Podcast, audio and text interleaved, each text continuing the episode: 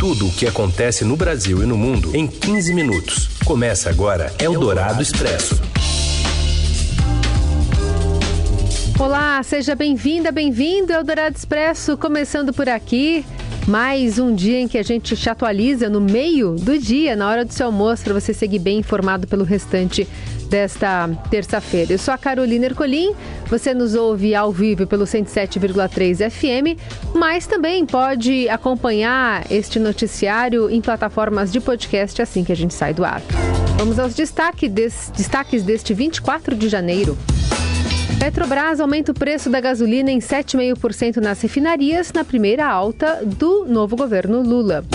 O presidente da República indica novo embaixador brasileiro na Argentina e participa de agenda com cúpula da comunidade de estados latino-americanos. Mais, Oscar 2023, Avatar, Elvis e Top Gun são indicados a melhor filme. Steven Spielberg recebe sua nona indicação como diretor. É o Dourado Expresso, tudo o que acontece no Brasil e no mundo em 15 minutos. O presidente Luiz Inácio Lula da Silva indicou o embaixador do Marrocos, Júlio Bitelli, para assumir a representação diplomática brasileira na Argentina. O anúncio foi feito pelo Ministério das Relações Exteriores. O governo argentino já concedeu agreement à indicação e, assim, falta apenas o Senado brasileiro cancelar a escolha, chancelar a escolha de Lula. A escolha do novo embaixador na Argentina foi selada nesta viagem do petista a Buenos Aires.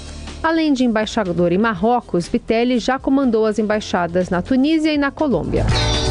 Um dia após se encontrar com Alberto Fernandes, o presidente Lula participa nesta terça da sétima cúpula da Comunidade de Estados Latino-Americanos e Caribenhos, a CELAC. Na primeira semana de mandato, o Brasil anunciou o retorno ao bloco de 33 países, três anos após o ex-presidente Jair Bolsonaro determinar a retirada do país. No discurso reservado, o presidente afirma que o Brasil está de volta à região e pronto para trabalhar lado a lado com o bloco. O presidente classificou como inexplicável a decisão de Bolsonaro de retirar o Brasil da CELAC. Ontem, Lula destacou a importância do organismo na integração regional e disse sentir orgulho da participação de Cuba no bloco. Ainda no contexto das relações exteriores, o presidente pediu carinho com Cuba e o fim do embargo econômico contra a ilha promovido pelos Estados Unidos há 60 anos. Ainda na fala na cúpula da comunidade de estados latino-americanos, Lula agradeceu líderes que perfilaram ao lado do Brasil e das instituições após os atos golpistas. Nesta terça, o presidente ainda terá reuniões bilaterais com autoridades. A delegação brasileira passa a noite na capital argentina e amanhã segue para Montevideo, no Uruguai, para os compromissos oficiais finais da primeira viagem internacional do petista. Eldorado Expresso. Em entrevista ao Estadão, a ministra dos Povos Indígenas afirma que a Polícia Federal e o IBAMA terão ajuda de militares para tirar garimpeiros do território Yanomami. Emílio Santana traz as informações. De acordo com a ministra dos Povos Indígenas, Sônia Guajajara, caberá à Polícia Federal e ao IBAMA, com auxílio do Ministério da Defesa, retirar os garimpeiros do território indígena Yanomami. Desde sexta-feira, foi declarada emergência em saúde pública no local, que tem sofrido com casos de insegurança alimentar, desnutrição infantil e falta de acesso a serviços de saúde. O Distrito Sanitário Especial Indígena Yanomami tem cerca de 30 mil habitantes e 11.530 casos confirmados de malária em 2022. Segundo Sônia, a pasta investiga a informação de que sete crianças morreram na reserva apenas neste mês. Por trás do quadro de desnutrição e dos problemas de saúde que assolam a população Yanomami estão as omissões no combate ao garimpo, que teve avanço desenfreado na região nos últimos anos. Entre os efeitos da invasão pela mineração irregular estão a contaminação dos rios com mercúrio, a destruição das roças das comunidades e a fuga dos animais que servem de alimentos. Além disso, o contato com os homens brancos também resulta na transmissão de doenças que podem ser fatais para os indígenas. A situação atual é uma espécie de reedição do cenário que marcou a região no início da década de 1990, quando a presença de garimpeiros ilegais nas terras era estimada em até 45 mil pessoas. As projeções indicam que hoje sejam cerca de 20 mil garimpeiros. A presença dos mineradores ilegais tem sido uma constante desde a demarcação do território em 1992, mas nos últimos quatro anos a irregularidade encontrou espaço para crescer ainda mais, com o enfraquecimento dos órgãos de apoio indígena e do combate aos crimes ambientais na gestão do ex-presidente Jair Bolsonaro. Enquanto isso, a Procuradoria vê tragédia humanitária por omissão e alerta para responsabilização internacional com um genocídio. Pepito Ortega. Boa tarde, Carol. Boa tarde. A Câmara de Populações Indígenas e Comunidades Tradicionais do Ministério Público Federal considera que a grave situação de saúde e segurança alimentar vivida pelo povo Yanomami é resultado da omissão do Estado em assegurar a proteção da terra indígena, tendo o governo Jair Bolsonaro adotado providências limitadas sobre o tema. Em nota pública, a Procuradoria alertou para a verdadeira tragédia humanitária e possível caracterização de genocídio, inclusive com eventual responsabilização internacional Nacional do Estado. As ponderações do MPF foram divulgadas nesta segunda-feira, mesmo dia em que o ministro da Justiça e Segurança Pública, Flávio Dino, determinou à Polícia Federal que abra um inquérito sobre possíveis crimes de genocídio, omissão de socorro e crime ambiental. Em novembro, o MPF oficiou o governo de transição informando sobre o cenário calamitoso na terra indígena Yanomami. No mesmo mês, a Polícia Federal e a Procuradoria da República em Roraima chegaram a deflagrar uma operação contra o esquema de desvio de medicamentos no Distrito Sanitário Especial Indígena Yanomami.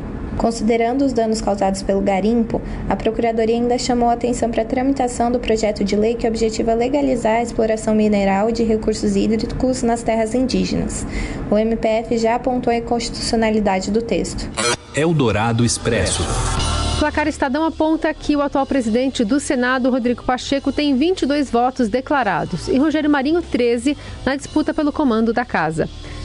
A apuração é da colunista da Eldorado, Adriana Ferraz. No próximo dia 1 de fevereiro, o atual presidente do Senado, Rodrigo Pacheco, do PSD de Minas Gerais, vai tentar se reeleger para mais dois anos de mandato. A eleição no Senado virou uma espécie de terceiro turno eleitoral entre apoiadores do presidente Lula e apoiadores do ex-presidente Jair Bolsonaro. Isso porque os principais candidatos Pacheco, que tenta reeleição, e também Rogério Marinho, que é um senador eleito pelo PL lá do Rio Grande do Norte e representa então os bolsonaristas. Vai ser uma eleição direta, mais uma vez, entre apoiadores de Lula e apoiadores de Bolsonaro.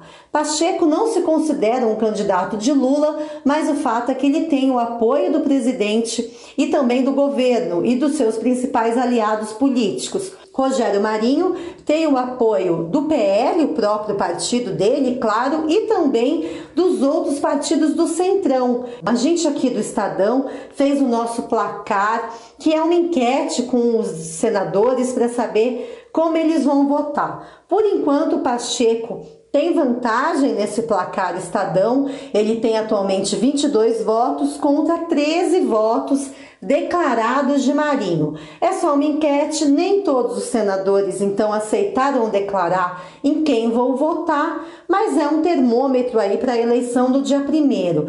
A expectativa do entorno ali de Pacheco é que ele obtenha facilmente os 41 votos necessários para se reeleger. Enquanto isso, a gente acompanha nas redes sociais, especialmente na bolha bolsonarista, um trabalho ali muito intenso, contrário a Rodrigo Pacheco, como a gente já viu então ao longo de toda a eleição. Você ouve Eldorado Expresso. A Petrobras anunciou aumento da gasolina a partir desta quarta. O preço médio de venda do combustível para as distribuidoras passará de R$ 3,08 para R$ 3,31 por litro. O aumento de 23 centavos por litro equivale a um reajuste de 7%. Esse é o primeiro aumento de preços no governo de Lula, mas a direção da companhia, vale lembrar, ainda não foi trocada pelo governo e a direção continua a mesma desde o fim do ano passado. Jean Paul Prat, sindicado para a presidência da Petrobras, ainda está no processo de análise de currículo. Eldorado Expresso. Uma das duas amigas que acompanhavam a mulher de 23 anos que acusa Daniel Alves de agressão sexual afirma que o jogador brasileiro também passou a mão em suas partes íntimas na ocasião do suposto estupro. A informação foi divulgada nesta terça pelo jornal espanhol Lagoa Vanguardia. O atleta está preso preventivamente desde sexta, sem direito à fiança e nega todas as acusações. Segundo a publicação, a amiga contou aos investigadores que Daniel Alves a apalpava violentamente e que passou a mão em suas partes íntimas até que ela conseguiu se desvencilhar e afastar o atleta. A declaração vai ao encontro do depoimento da vítima. De acordo com veículos de imprensa do país, a defesa do jogador contratou já um dos advogados de maior prestígio da Espanha. Especialista em direito penal, Cristóbal Martel já defendeu Barcelona, Lionel Messi e empresários, além de políticos importantes, e vai representar Daniel Alves ao lado da advogada Maraida Puente Wilson, que já estava no caso. A defesa do atleta deve apresentar um recurso na audiência de Barcelona. Mais recentemente, Martel defendeu o Barcelona no caso de suposta irregularidade na contratação de Neymar. Em 2013, ele foi contratado por Messi nos casos em que o jogador foi acusado de supostos crimes fiscais. A defesa de Dani Alves tem até amanhã para fazer um pedido de habeas corpus para liberá-lo da prisão. Luiz Stephanie e Rafael Matos estão na semifinal de duplas mistas do Grand Slam australiano.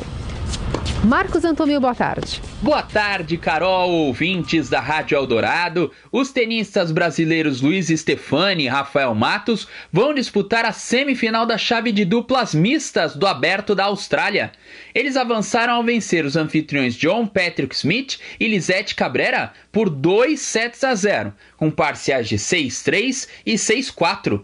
Na disputa por uma vaga na decisão do primeiro Grand Slam da temporada, eles vão enfrentar outros tenistas da casa, Mark Polmans e Olivia Gadecki, que avançaram ao superar os também australianos Jason Kibler e Madison Inglis por 6-3 e 6-2. Os rivais dos brasileiros são convidados do torneio.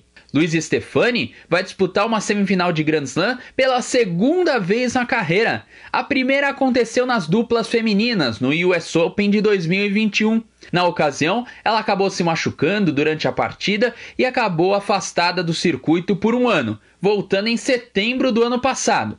A partida confirmou o entrosamento da dupla. Luiz Stefani, atual 34 do mundo no ranking de duplas, e Rafael Matos, 29 acumularam a quinta vitória em cinco jogos atuando juntos. Eles iniciaram a parceria na United Cup, competição preparatória para o Aberto da Austrália, e também se destacaram. Juntos ainda não perderam e vamos torcer para que continuem invictos rumo ao título na competição na Austrália.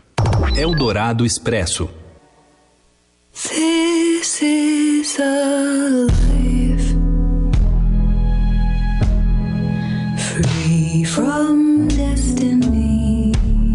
A corrida pelo Oscar de 2023 começou oficialmente quando os atores Riz Ahmed e Alison Williams anunciaram os indicados de 23 categorias.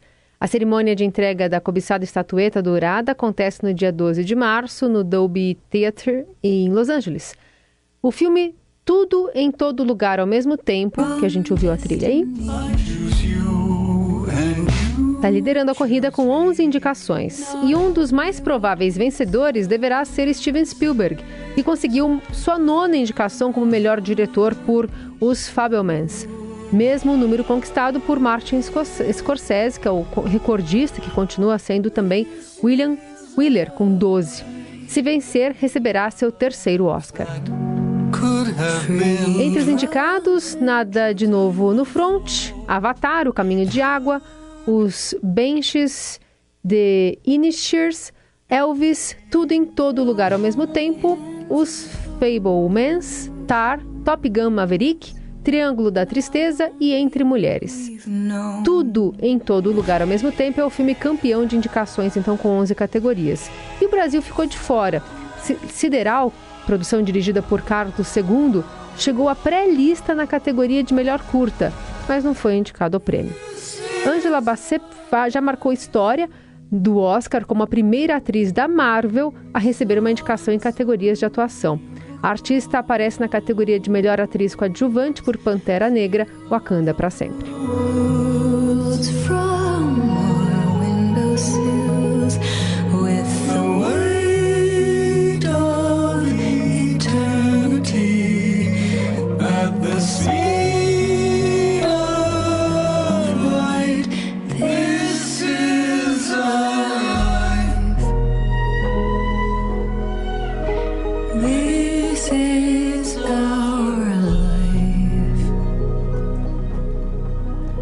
A programação para o aniversário de São Paulo tem Almir Sater e Nando Reis entre os destaques. Renata Okumura.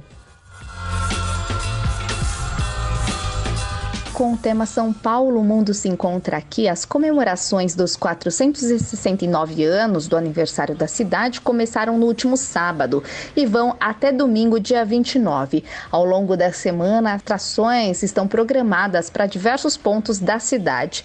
Além de shows de artistas, haverá programação especial também para as crianças. No Vale do Anhangabaú, no centro, haverá shows de repertórios ecléticos que representam a cultura de cada região do país no dia 25. Entre as atrações estão apresentações de Almir Sater, João Gomes, Belo, Vitor Clay, entre outros. E conforme a prefeitura, a programação traz um artista de cada região do país e mais uma atração de cultura popular típica de cada localidade. Como eu disse, o cantor e violeiro Almir Sater, ele representará o Centro-Oeste abrindo as comemorações. Na Praça das Artes, entre meio-dia e seis da tarde, também haverá uma programação programação infantil especial, com intervenções artísticas, oficinas, recreação, música e também contação de histórias. E no Centro Cultural São Paulo, no dia 25, o cantor Nando Reis apresenta os hits dos seus 40 anos de carreira, com a participação especial do filho Sebastião Reis. A apresentação é gratuita, com retirada de ingressos na bilheteria. No dia 26, Sampando um passeio por São Paulo através das músicas, que existe há nove anos. O sexteto é formado por jovens musicais paulistanos e também faz parte de uma homenagem à cidade de São Paulo. A apresentação gratuita também com retirada de ingressos na bilheteria. E a programação completa com dias, horários e também endereços, o ouvinte pode conferir no site do Estadão. Pacífico era azul.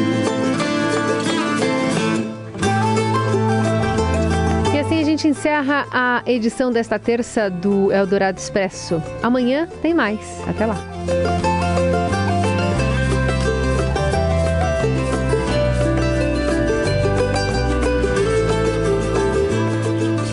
Você ouviu Eldorado Expresso tudo o que acontece no Brasil e no mundo em 15 minutos.